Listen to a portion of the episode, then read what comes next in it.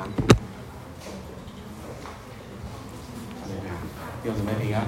平安。好。那个年轻人来坐第一排。年轻人坐第一排。年轻人。来。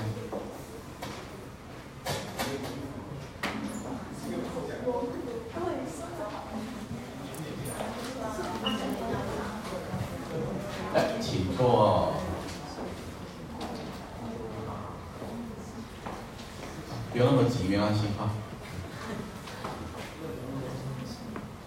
好的，这样我们看得比较近嘛。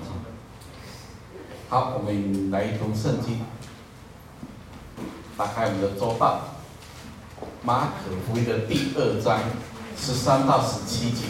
马可福音的第二章十三到十七节。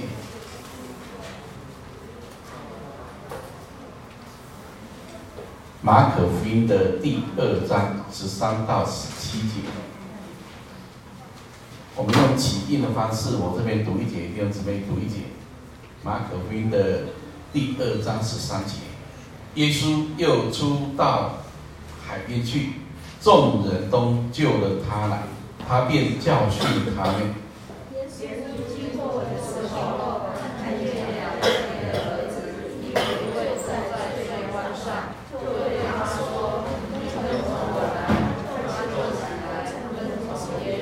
十五节，耶稣在利未家里坐席的时候，有好些税吏和罪人与耶稣并门徒一同坐席，因为这样的人多，他们也跟随耶稣。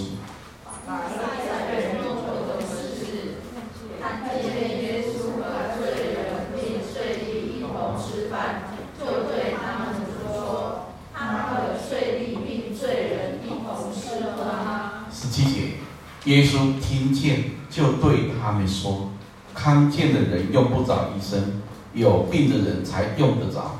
我来本不是招义人，乃是遭罪人。”阿门。我们来祷告。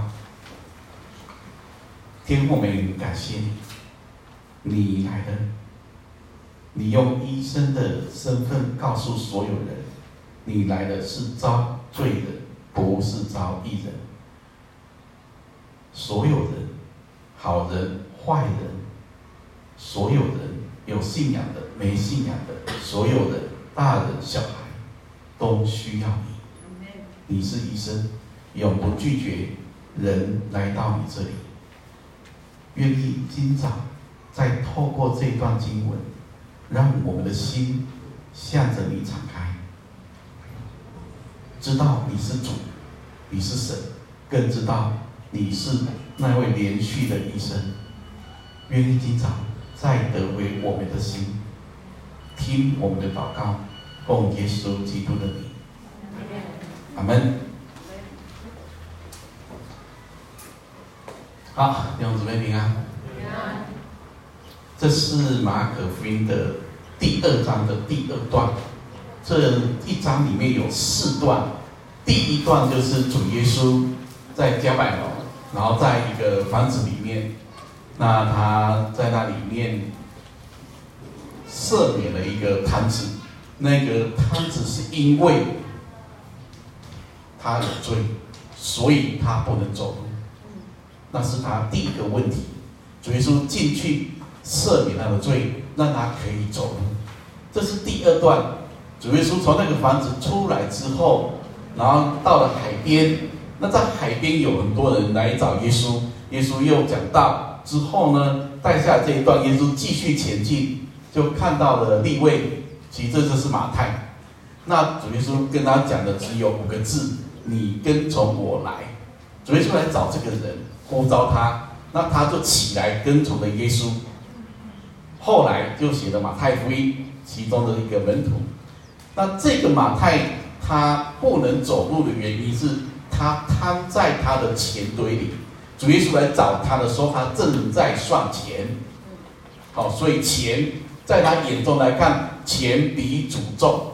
但是主进来了，一句话翻转他的生命，这是一个很奇妙的事情。那第三段呢？当主耶稣再继续前进的时候，有人来问了：为什么约翰的门徒禁食，法利赛人禁食，那你的门徒不禁食呢？他们用了一个历史悠久的宗教的传统和文化来质问：为什么你的门徒不禁食呢？所以这些很热心的、很激进的、很遵守律法的，他们有一个态度。你为什么没有？门徒为什么？我们都这么做，你怎么没有这么做？他们用他们素来以前的习惯，他们在他们习惯当中觉得这很重要，所以他们抓这个东西抓得很紧。但总告诉他们，新郎来了，新郎还在的时候不需要，我们要欢喜快乐。新郎不在的时候才需要禁食。好，这是第三段，最后一段就是第二章的最后一段。讲到了安息日的问题，门徒们在走路的时候，然后掐着麦穗，在安息日做这件事情又被看到了。宗教人就是说，你要在安息日怎么做这个不可以做的事情呢？他们有他们传统习惯宗教的遗文，他们在这样的文化里面数千年了。所以当他的门徒去掐麦穗的时候，他们用最大的那个放大镜在看，你怎么可以在安息日做这些事呢？从这一整章来看，我们先讲第一个很重要的，我们每个人都在某一些领域当中抓得很紧，所以这些东西你要改变它，你靠自己也没有力量改变它。以前有两个瞎子走在路上，然后假瞎子跟乙瞎子两个就互相问哦，我跟你讲哦，像我们两个瞎掉多好。不会看见人间那么多的苦难啊、痛苦啊，我们瞎掉的还不错嘛，就走了。你看到那些人忙成这个样子，每天为生活这样苦，我们虽然瞎，我们也活到现在。然后有一群农夫听见了就很不高兴，其中一个就假装说：“巡抚来了，巡抚来了。”然后这些瞎子就听见就吓一跳，然后这这个农夫其中一个喊说：“你们这些混蛋，还不赶快躲开！”然后这些人都冲上来打那两个瞎子。然后这两个瞎子被打了，然后就觉得说很委屈呀，因为他们看不见嘛。然后把被打完之后，这个瞎子就说：“还好我们是瞎子，如果我们今天看见的话，搞不好我们是被抓去关了。”这是瞎子的心态。大家有听懂吗？没关系，没听懂没关系。我们一个人很瞎的时候，是活在自己的观念、想法、自己抓的东西里面。然后还会觉得说，我们这样是还不错的。我们虽然瞎，我们过得也很好。我们虽然瞎，我们也很很很知足。我们虽然瞎，也怎么样？但是这个，你明眼人在看某些事情，跟瞎眼在看某些事情，那个角度是不一样的。好，没关系，我只是要告诉大家，嗯，总是不要当瞎子好。阿门。第二段我们将集中回来，这一段里面，耶稣又出到海边，那众人都救了他来，他便教训他们。如果大家仔细看这一段的话，你会发现这一段里面耶稣这个名字出现有七次。耶稣哦来到海边，十四节耶稣经过，最后跟从了耶稣。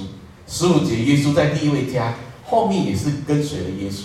十六节要看见耶稣和罪人在一起，十七节听见耶稣，所以这整个环绕在我们耳边的，我们生命中的就是耶稣这个名字。那我们从这里也可以看见主耶稣他的行动，他一直在会堂、海边、家里、群众或者个人，他一直在这样的群众当中陪伴了他们三年多。主耶稣他所有的行踪都是跟着一直前进、退、前进、退，就在这样过程里面，耶稣充满在所有的地方。那这一次耶稣是到海边，那在这边耶稣先讲到教训，就是教导的意思。你会发现，只要是跟群众在一起，耶稣都会先讲到。从加百农那边第一章里面提到，耶稣也是进会堂讲道。然后有被鬼附的之后，神的话在你面前打开之后，神的话临到人，鬼赶出去。那在这边，主耶稣到房子里面也是神的话，先预备人的心，然后瘫子被抬来了之后，神的话解开，让你的罪得赦免，可以起来走路。那在这一段里面，主耶稣对这些海边的人，也是用神的话预备他们的心。那么十四节说，耶稣经过的时候，看见亚勒腓的儿子利未坐在税关上。就对他说：“你跟从我来。”他就起来跟从了耶稣。耶稣在前一段这里讲完了之后，就海边讲完了之后，他是前进往前去。那看见，如果今天没有看见，是因为你没有前进。有很多时候你要看见，是因为你往前进。阿门。这个往前进，或者是经过，就是你要离开原来你觉得你有掌握的地方，你的舒适圈也好，你觉得你的习惯也也好，有些东西要你愿意改变一下。就像我刚开始邀年轻人，你坐到前面来，你们都来了，不如到前面一点，那专注一点，或者哪句话你里面有领受的，也许你的态度就改变了。阿门。或哪一句话你听懂的，有些东西你就脱落了；或者哪些话触动你的心了，你有些东西就改变了。所以，当你愿意往前的时候，你愿意改变的时候，有一些东西就会不一样。所以，耶稣用他的行动，他往前了，他经过了，才看见有一个人是亚勒腓的儿子，立位坐在税关上。我不晓得，如果你看到一个人，很不爱神，很不属灵，在那地方贪爱世界，在那地方赚钱，在那地方数钱，你会靠近他吗？你会像耶稣这里靠近他，然后对他说：“你跟从我吗？”我不晓得会不会，或者你会不会跟他说：“你需要耶稣？”会不会呢？你看到这些不美丽的人，这些人，或者是这位税吏，他就在数钱。先讲一下。税吏坐在税关上，这是非常正常的，这就是他的工作，他的职业。问题是，当时候没有人喜欢有一个人当税吏的，因为这些人他向犹太人收钱，然后缴税金给罗马政府。那罗马政府的规定很简单，比如我要一块，那你收几块我不管，你只要给我一块就可以了。但是因为他们需要收他们自己的收入，也要收他们想要的，也要收他们需要的，所以他们收的不止一块。他可能上面要缴一块，可能他们收十块。所以整个犹太的文化里面很讨厌这些收税金的人。那所以利未呢，他就在这个地方，这是他的工作。他有没有走后门我不知道，但是我知道这是个肥缺。你要在这边当收税金的人也不容易。这是比铁饭碗还铁的地方，比肥油还肥的地方。所以在这样的状况底下，你要抓那个东西抓得很紧，吸得很足。耶稣来一句话：“你跟从我来。”先讲，如果看到这样的人跟罪连的那么紧，那个心被钱给绑得那么紧，你会跟他说：“你跟从主吗？”或者你会跟他说：“你要信耶稣吗？”你会这么跟他说吗？还是看一看公不公平的事啊？那那些人不要就不要就算了啊！我就找要的人啊！我不想大家会不会？有一次我跟朋友在在吃早餐、早午餐，那我们正在聊天，都是主内的，那我们聊得很畅快，我们也聊主，聊聊信仰，也聊到理财，也聊到人生。然后旁边很近，旁边有两个，好像是妈妈跟女儿。因为那个餐厅很小，就在旁边的，就大概距离这样。他说听我们讲话，突然转过来说：“哎，你们讲大声一点。” 我想说，我别以为说我们讲话吵到人家。然后他说：“啊，我说啊，你们要听什么？啊，你们那个很好。”我说哪一个部分？啊，你们讲那个理财啊，怎么样投资啊，都做什么啊？他说很好。那我就转过去，哎，我跟你们说哈，这个是很好，不错，但是不是最重要的，你们最需要的是耶稣。那那两个人也没有反驳我，他们也很有趣，他说：“哦，耶稣哦，也不错的，我们谁谁谁有去过教会啦。”然后嗯，就就聊了几句，好像他就这样讲大声一点。那后来我们就我们还蛮有默契的，听到他想听，我们就理财讲讲讲讲一些见证，讲上帝怎么祝福啊。后来他们两个大概不失去就走了。那我我觉得很有趣，你看哦他们想听他们要的，当然当然这是人性，每个人都一样。税吏坐在税关上面，利未就坐在这个位置。先讲一下，这边还特别写的，他是亚勒腓的儿子。圣经里面有时候会写谁的儿子，有时候不会写。但如果有写他父亲名字，特别写出来，我们稍微要留意一下，因为他的父亲好不好，我不知道。对这个儿子的期许有没有达到，我也不知道。这个父亲当时候到底有名或没有名，我也不知道。但我知道一点，这个父亲总是爱他自己的孩子，是不是这样？每一个父亲对自己的儿女总是有期许的。现在这个儿子做的工作就是收税金，就是税利，就是犹太人眼中的油监。但父亲呢，大概没什么脸面，没什么光彩的，所以这个父亲也无力呀、你孩子这样，那我怎么办？就是我听到很多父母亲，啊，公公叫到安那样，我不要弄啊，他们就不听啊，你叫我怎么办？但父母亲讲这个话，其实是很多无奈的，很多时候是也不知道该怎么办。所以这个父亲名字写出来的，我想这个父亲曾经希望他的孩子给他带来荣耀，可以让他孩子给他觉得说很有面子。可是在这里。这个地位没有，他正在算钱，他坐在税关上面，所以父亲的心可能已经绝望了。你知道人的心哦，人的心对某些事情绝望的时候，那是最悲哀的，因为你已经不抱着希望了。啊，不要乱，啊，我们都协作那样，不要乱，我孩子就这样，我不怎么办。啊，有时候你用到信仰，它可能变这样。他们老师都那样，我没弄。好，我们的小组长就这样，我没弄。我不晓得大家有没有这种感觉？这个父亲的心，我替他想一下，因为我有三个孩子，我是父亲的角度，每一个孩子，我们都是一样爱的。从他出生到他死以前，不管人生发生什么事情，我们对他都是有盼望的。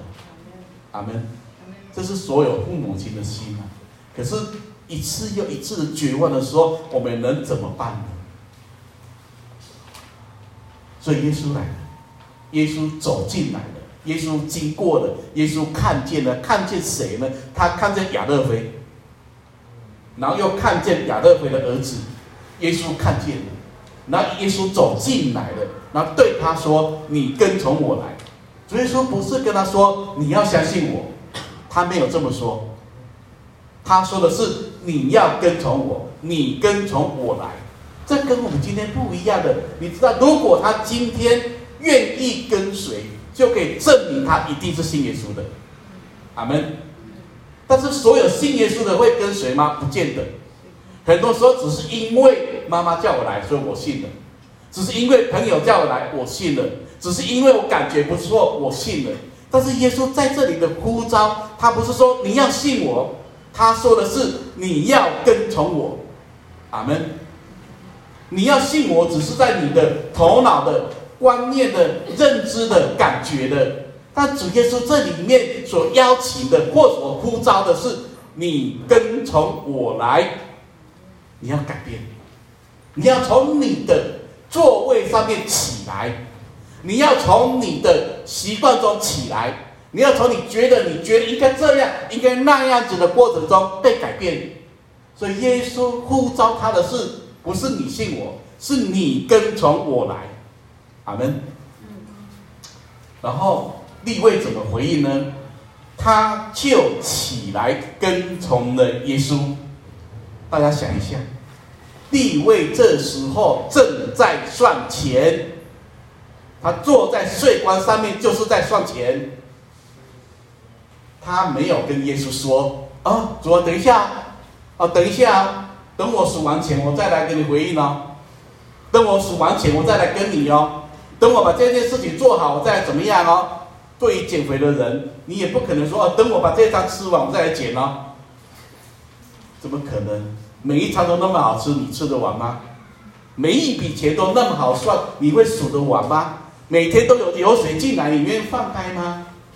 因为没有说等我，等我把钱算完，我就跟从你。没有，他是听见了主跟他呼召，你跟从我来。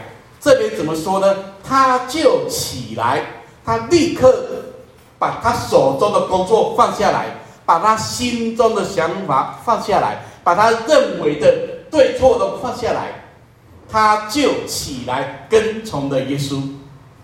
阿门。我不晓得主有没有在某些事情上面来这样要求或呼召我们，然后我们还要让主等多久？利未，利未，他的名字就是联合。你知道某些东西跟你在一起联合了很久的时候。你能够切割的开吗？大家可能体会不到。我跟他讲，请问各位，你用手机时间到底久不久？你用手机的时间跟你跟你爸爸妈妈讲话时间多还是少？各位年轻人，你们在玩手机时间跟你爸妈讲话相处时间哪一个比较多？跟爸妈讲话时间比较多。要感谢主啊！下班之后呢，你越看重的东西，你就是跟他抓得越紧啊。你越紧的时候，你的联合的越深。这时候要把你拆开，你都会觉得很困难嘛？是不是？是不是这样子？因为你很看重，你才会花很多时间在那里啊。你花很多时间在，你就在那里面吸它，用它，最后享受它，最后你被它挟制。所以最后你想放开，你也甩不掉啊！你想甩开，手机又跳进来呀、啊！你要甩开，你又觉得不行了，怎么可能呢？立位的名字就是联合。一旦你生命中有些东西你看的比主还重，那些东西就有可能挟制你的心。阿门。不要觉得好像这是立位不关我的事，立位的影子就是我们所有人的缩影嘛。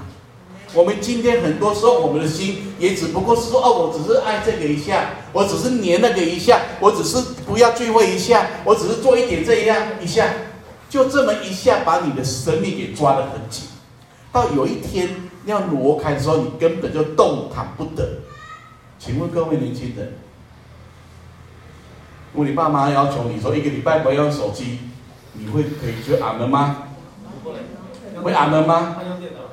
那还是跟他拼命，拼命，那你跟他粘得太紧。想看看你生命中什么是最重要的？主耶稣来了，主耶稣进到利未的生命中，进到他在算钱的位置，然后告诉他：“你跟从我来。”为什么就五个字？你跟从我来。对地位来讲是一个生命的翻转，只有五个字：你跟从我来。他能够听见的，他愿意把钱堆丢开了，他甚至把父亲放下来了。因为这边说，他就起来跟从了耶稣，他就起来跟从了耶稣。他放下什么呢？他把他的钱堆丢掉了，把他的父亲放下了，把他人生中的梦想放下了，把他觉得重要事情通通放下来了。只因为耶稣跟他说了五个字：“你跟从我来。”各位，你来这边可能好几年了，你有听见主对你的呼召吗？你跟从我来。前段时间我听了一个信息，那个另外一个教练牧者讲的，他的标题很惊悚，所以我就听了一下。他的意思，标题是说：“你为什么要到教会？”我是想说。这个标题还蛮惊悚的，听了一下觉得还蛮得力的。上次告诉弟兄姊妹，你为什么要到教会？你到教会到底要做什么呢？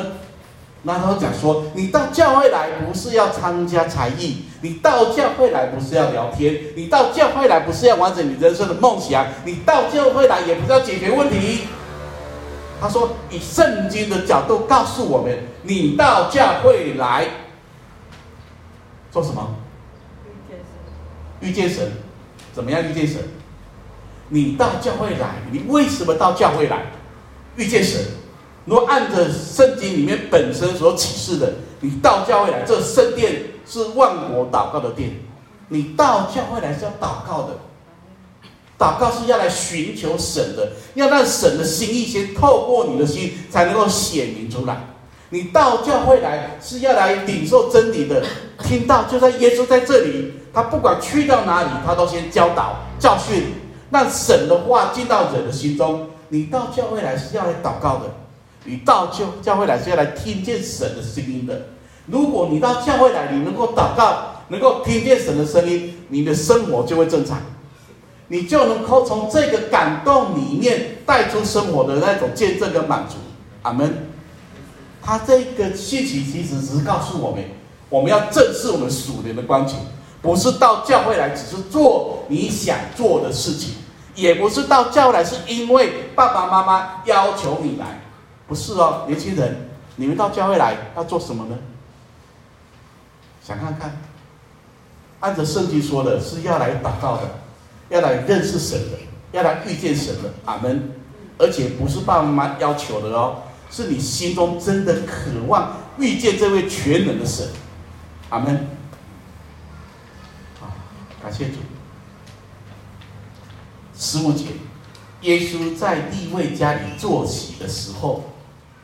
他不止跟随耶稣，他把耶稣邀请到他的家，也就是说，他跟随主的过程中，他的心向主敞开，他的家也向所有人打开。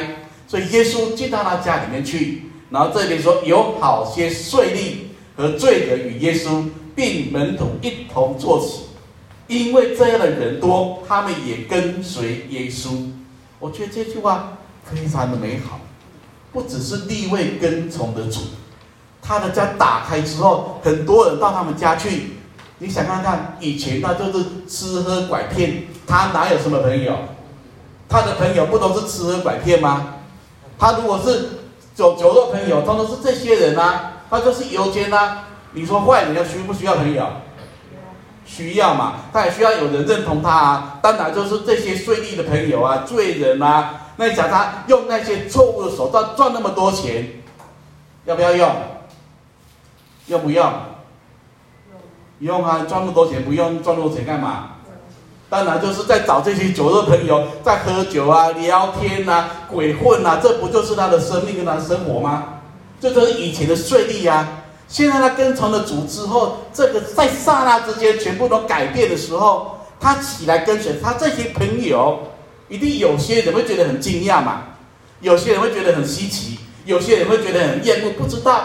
但是结果是，这些人有一大部分的人，这里说人多哦。耶稣到利未的家里面坐席哦，然后很多人通通来了哦，他们就开了一个宴席，可能好几桌。那这些曾经跟他鬼混的酒肉朋友啊，税吏朋友啊。底底下的啊，比较不被看中的这些劳苦的啊，重大通通来的，然后他们也在这个宴席当中跟随了耶稣。这句话很了不起，这是告诉我们，税利他的极大的转变，带来他朋友也看见在他身上有不一样的命运。你想，如果是税利来跟随，那就算了；但是税利这些人，他们也在坐席的里面来认识了这位主。他的福音很强啊，很强，原因是因为他的前面有一个很绝对的心呐、啊，阿门。有时候你想看看，你福音传不动，原因很简单啊。为什么福音传不动？因为你里面没有那么强的决心，说主啊，我一定要跟随你，我愿把这些你不喜悦的东西，该放掉的就放掉，该割舍就割舍，你不愿意嘛？利未这也是愿意的。他起来跟从耶稣，这些都丢掉了啊！各位年轻人，你有明白？因为听了这信息，你愿意说一个礼拜把你的手机放下来吗？俺们吗？两天放下来，俺们吗？半天放下来，俺们吗？俺们的人，你们的辅导听到了哈，下次聚会半天都收起手机哈，你愿意吗？你都不愿意，那我问你一个问题啊，你朋友看你在这里划手机，他干嘛？他当然跟你一起划手机啊，不然呢？他看你在讲人生的这些屁事屁话，他当然跟你讲一些有的没的啊，不就这样子吗？这就是你怎么样的状况，你就吸引什么样的人嘛。那你在这样状况里面，地位他改变了啊。他因为耶稣进来了，翻转他的生命，让他从里到外都改变了。所以这个宴席打开跟以前不一样。这个宴席是有主进来就不一样。以前的宴席是吃喝玩乐，以前的宴席是怎么讨论理财，以前的宴席是人生的规划，以前的宴席是大家在这个地方谋求大家自己的利益。但是现在这个宴席是耶稣进来的，只要有耶稣进来的宴席都应该不一样。阿门。十六节说，有另外一批人，他们眼中看见不一样的东西。法利赛人中的文士，刮胡说，文士和法利赛人看见耶稣和罪人并税吏一同吃饭，就对他们门徒说：“你和税吏并罪人一同吃喝吗？他和税吏并罪人一同吃喝吗？”我先问大家，如果人家问你说：“哎，哎，你们教会，啊，你牧师跟那些拉捏渣的人在一起吗？”你们会怎么回答呢？哎，你们传道跟那些五四三人在一起吗？你会怎么回答？因为这个问题是问他门徒的，不是问问耶稣的。他们也没来问耶稣，他直接问门徒说：“哎，他和税吏并罪人一同吃喝吗？”那你怎么想呢？啊，对呀、对呀、他就是跟税吏跟罪人一起吃喝啊，不然呢？他说：“哦，不好意思的，我不晓得他跟罪人、税吏跟罪人吃喝呢。”你会觉得怎么样呢？会觉得理所当然？还是觉得哪里怪怪的，年轻人，你们会觉得这样的话你怎么回答？哎，你们的夫子跟税吏一同吃喝呢，怎么回答？不在，你在，正安怎么回答？你的夫子跟税吏罪人一同吃喝呢？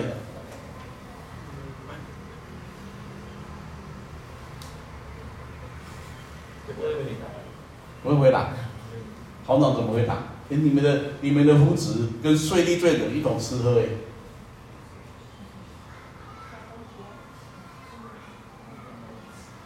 然后那就跟他一起吃啊。哦，对，就跟他一起吃。哦，子瑜，你呢？你的夫子跟人家跟税吏罪人一起吃喝哎。我说真的，我去听打听一下。哦，真的，哦，很好很好，加我一卡的。好，那那我我当法利赛的，你们夫子不像样哎。哦，那你要不要一起来吃看，看有什么不像样啊？不是、啊。如果你对主没有一个认识，你会不会被这些人影响？他们是他们是法利赛人，当时候的宗教领袖，当时候对百姓有管教的、有权柄的，百姓要听他们的话的。他们说的话在某一个角度里面是有权柄的，你听他们的吗？他和税吏一同吃饭，罪人一起吃喝吗？这是你的福祉吗？你跟的是这样的福祉吗？你去的是这样的教会吗？他们都在吃喝，都在玩耍，你怎么看呢？门徒这里没有说门徒怎么回答，但是我们面对这个问题，我们要思考，因为我们在这个年代里面，你随时都会有人挑战你的信仰。哎，你们基督徒怎么长这样？你们信耶稣的怎么长这样？听过这种话吧？太多了。哎，你们教会怎么这样？哎，你们教会怎么那样？你千万不要回答说，不然你要怎么样？你这样回答就有血气了，是不是？我不晓得，如果今天有人说，哎，你看那个人罪那么多，那问题那么大，啊这样信耶稣还得救，还得永生，你会怎么看呢？我想门徒们，我不知道这里为门徒没有回答，但我想门徒这些问题，他们自己也会思考。对。两个角度，一个是，哎，我们的信仰怎么这样？主怎么长这样？另外一个是，对呀、啊，主就长这样，他可以靠近罪人啊，他跟那些不可爱在一起呀、啊，啊，不就告诉我们这些不可爱的人可以在一起，我们不是很有盼望吗？阿门吗？啊，对呀、啊，基督徒有问题啊，可是不是所有基督徒都有问题呀、啊？阿门。对呀、啊，教会有软弱，也不是说教会有软弱啊。而且这些软弱教会不是神也爱他们，主也进来里面吗？还是说对呀、啊？怎么这样呢？基督徒怎么那样？啊，教会怎么那样？传道怎么这样？啊，牧师怎么那样？这些人的看法，他们很有他们的想法。有他们宗教的坚持，有他自以为义的东西。当门徒没有回答，我觉得很好，因为你没有办法回答，你就不要回答。你没有回答的时候，主来回答。耶稣听见第十七节，耶稣听见就对他们说：“康健的人用不着医生，有病的人才用得着。我来本不是招义人，乃是招罪人。”我一直觉得这一段经文是我最喜欢的圣经的其中一句。因为医生永远都不可以拒绝病人，只要是医生，就算是敌人，你都要救。只要是医生，医生的眼中只有生命，医生的眼中没有敌人，医生的眼中也没有好人跟坏人，这是医生。如果他是一个医生，他就告诉所有一件事情，只要你。愿意，只要你需要，医生都愿意帮助你。阿门。我想今天这个医生的医德还是在的。只要有医生的地方哈，你都不用太担心。你如果突然之间癫痫症发作了，突然就倒在地上，突然怎么样，你很本能都会去救他嘛，是不是？有一次我跟我老婆开玩笑，我们讨论说怎么死比较舒服啊。然后就说：“我不要急救哦，我不要怎么样？看上次看那个，看那个突然倒下去急救，压压压，血都喷出来，那吓死我了。然后最后那个人还是死掉了，然后折腾了很久。然后就说：如果你我们在一起哈，如果我跟老婆说，如果你看我睡着了没有醒哈，你要让我多睡一点，你千万不要叫我哦，你千万不要咬我，千万不要急救我，通通不要哦。”你就让我好好睡，确定我死了、凉了、透了，那时候你再报警就好。结果我老婆说不行啊，怎么可能？我是护士哎，我一定要救你的啊！啊，不然就是让我睡着，我也不知道啊。我说我听到都凉了一半，我想说，那是最好是我睡着，我快接走时候他都不在。你呢？他只要在他的本能，他的护士，他就一定要救到底。直接插管。我们家只有吸管，其他管没有，还好。但是这是他的本能啊。他说他不可能，他不可能眼睁睁的看一个人快死了，然后叫不醒了，却不没有去救他，这是不可能发生的事情。因为他是护理人员。我还发现原来娶一个护理人员还蛮危险的。叫他说闭一只眼，让我多睡一下，让我确定死了也不行呢。他让你跟神祷告啊，你死的时候我都不在。等发现的时候，你死透了。我说好吧，那我你你赢了啦。但我要跟你讲，护理人员、医生，他们有天职，他们有一种一种本能，他们是使命，对使命，他们有这些，只要是需要，他随时都摆上来，他不会拒绝任何的病人，他不管你长什么样，他就是要救你，因为他是医生。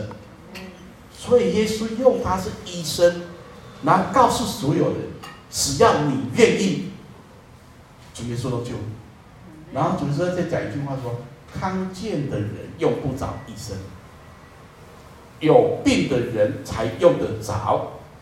啊，先不要觉得自己有病没病哈。我先讲，我们有些人病的是没有病视感的，没病视感的人还蛮多的。有些人觉得人生很好啊，不需要耶稣啊。我不知道你旁边有没有这种人？那有些人是病很严重啊，随时都觉得怎么样，这个活得很紧张。在这里，耶稣说，看见的人用不着医生。请问各位，你身边、你生命中这些周围亲戚朋友，有真正完完全全没病的人吗？有吗？有遇过都没病的人吗？我跟大家说，大家如果不清楚的话，哈。你们那个精神科啊，他有那个精神的那个神经病那个量表，我我不叫神经病啊，这就是一些精神情绪什么量表。你去做，你就知道，所有人去做的都都有病，只是你的多跟少而已。比如说做忧郁这这这一块，不要觉得有人是忧郁症了，所有人都忧郁。你只要去做，你会发现啊，原来你有病，原来你有病。可是你会发现，因为我活到现在不知道我有病呢。对，你是因为你不知道你有病，所以你活得很好。就像刚开始讲的那两个瞎子，他们觉得瞎的也很好啊，被吓到就吓到了。你看我们被被打了，然后被怎么样了，我们没抓去关，可是他们就是瞎的啊。人是在病的里面，这边是讲什么呢？有病的人才用得着。很多人不需要神，是因为他没有病识感。后面更专业，这里说：“我来并不是招义人，乃是招罪人。”我们知道，罪这个原因就是造成的是死亡，罪带来就是病，罪带来就是死。所有的多多少少都有某些状况是不能解决的，所以才有俗话说：“家家有本难念的经。”听过吧？他会觉得说：“啊，爸，我懂啊。”他就长这样啊，我爸爸就这样啊，不然怎么样？我妈妈就这样，不然怎么样？那你们想过你自己长这样，不然怎么样？每个人都有病，所以每个人都需要主。主在这里说，看见的人用不着医生，有病的人才用得着。谁是有病的人呢？这里说得很清楚哦，我来乃是招义人，不是乃是不是招义人，乃是招罪人。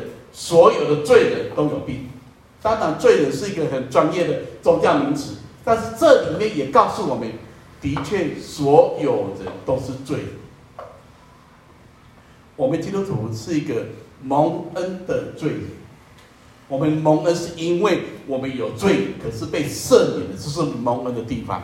因为被赦免了，所以在神的眼中，我们称为义人。阿门。但是。这是不是病？如果一个人，他从信主到现在，他都在从同一个问题都打转，那我跟各位说，你病得很重，因为你不可能看医生不会好的，你只要有按照医生的指示，该吃药就吃药，该调整就调整，该戒掉就戒掉，你应该越来越好。阿门。意思就是说，当你以前还是罪人的时候，你是病人的时候，你不知道医生是谁。耶稣告诉你了，他是医生，他走进你生命中，呼召你，要你跟随他。你在跟随的年日里面，有些东西就会改变，有些病就会被治好。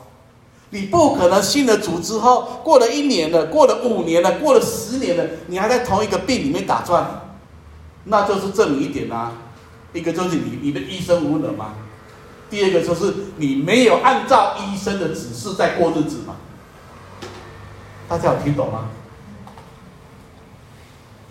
如果我们有同一个错误，同一种瑕疵，或者某一些某一些罪，长久下来都没有处理，那就是两个问题：一个是你的医生无能。一个是你不听医生的话，那我在猜，应该是第二个，因为如果主是医生的话，他不会无能。嗯，是第二个，我们没有那么乖听医生的话。如果你去看医生了，诊断出某些状态，医生告诉你该乖乖乖吃药，你会吃吗？我建议弟兄姊妹，如果医生没有再停，不要乱停了。如果那个病会影响自己，会影响别人更久的话，你要按照医生所指示的来来做。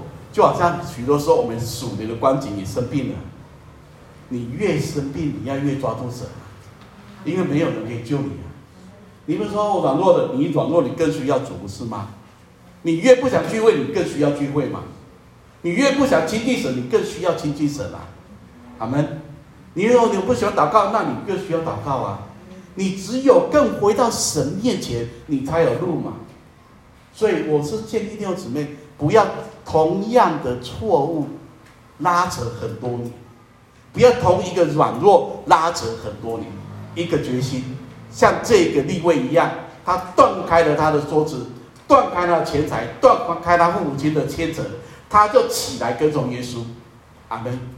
带下来是他和他所关心的人。我想他家打开，绝对不是只有这些罪人跟税吏而已。他家打开，还有他的家人啊，还有他的爸爸亚乐菲啊，还有他许许多的亲戚，他们这一天都在这里面一同坐席，一同跟主享受永远的福分。阿门。一个被神触摸的人，被神得着的人，不应该在重复的错误上面打转。我们可以软弱，可以错误，可以无知，但是不应该一直这样。阿门。因为我们有一个全能的医生。后面这里一句话，我来本本不是招义人，乃是招罪人。我想这句话我们放在心里面。有些人真的是让你看不下去，但是先想看看你的心是如何的。你跟人互动的心，是用一种爱他、帮助他的心，还是在指责他，还是在定罪他呢？先想看我们蒙什么样的心。我想第一位家打开，应该是一个很喜乐的、满足的，然后所有人可以很放心的来参加这个宴席。阿门，这是利未的家，耶稣进来。只要有主的地方，就有生命；只要有主的地方，就有改变；只要有主的地方，就有盼望。我们一起来祷告。主，我们感谢你，你的一句话，你跟从我来，改变了马太，让他从贪爱的钱堆中，顾念的朋友中。他自己的人生规划中被拉出来的，他跟随你，他的心被你紧紧的握住，他的家打开了。主啊，你在马太身上的呼召也临到我们的身上，我们需要同样的听见，同样的看见，我们需要再一次蒙恩，因为你是永不弃绝人的主。你是那一位满有连续的医生，主啊，再一次的按着我们每个人所需要的，你恩典的手进到我们心中，调整我们的一切，使我们与你一同坐席。再一次用这些话来激励我们，听我们说的祷告，奉耶稣基督的名，阿门。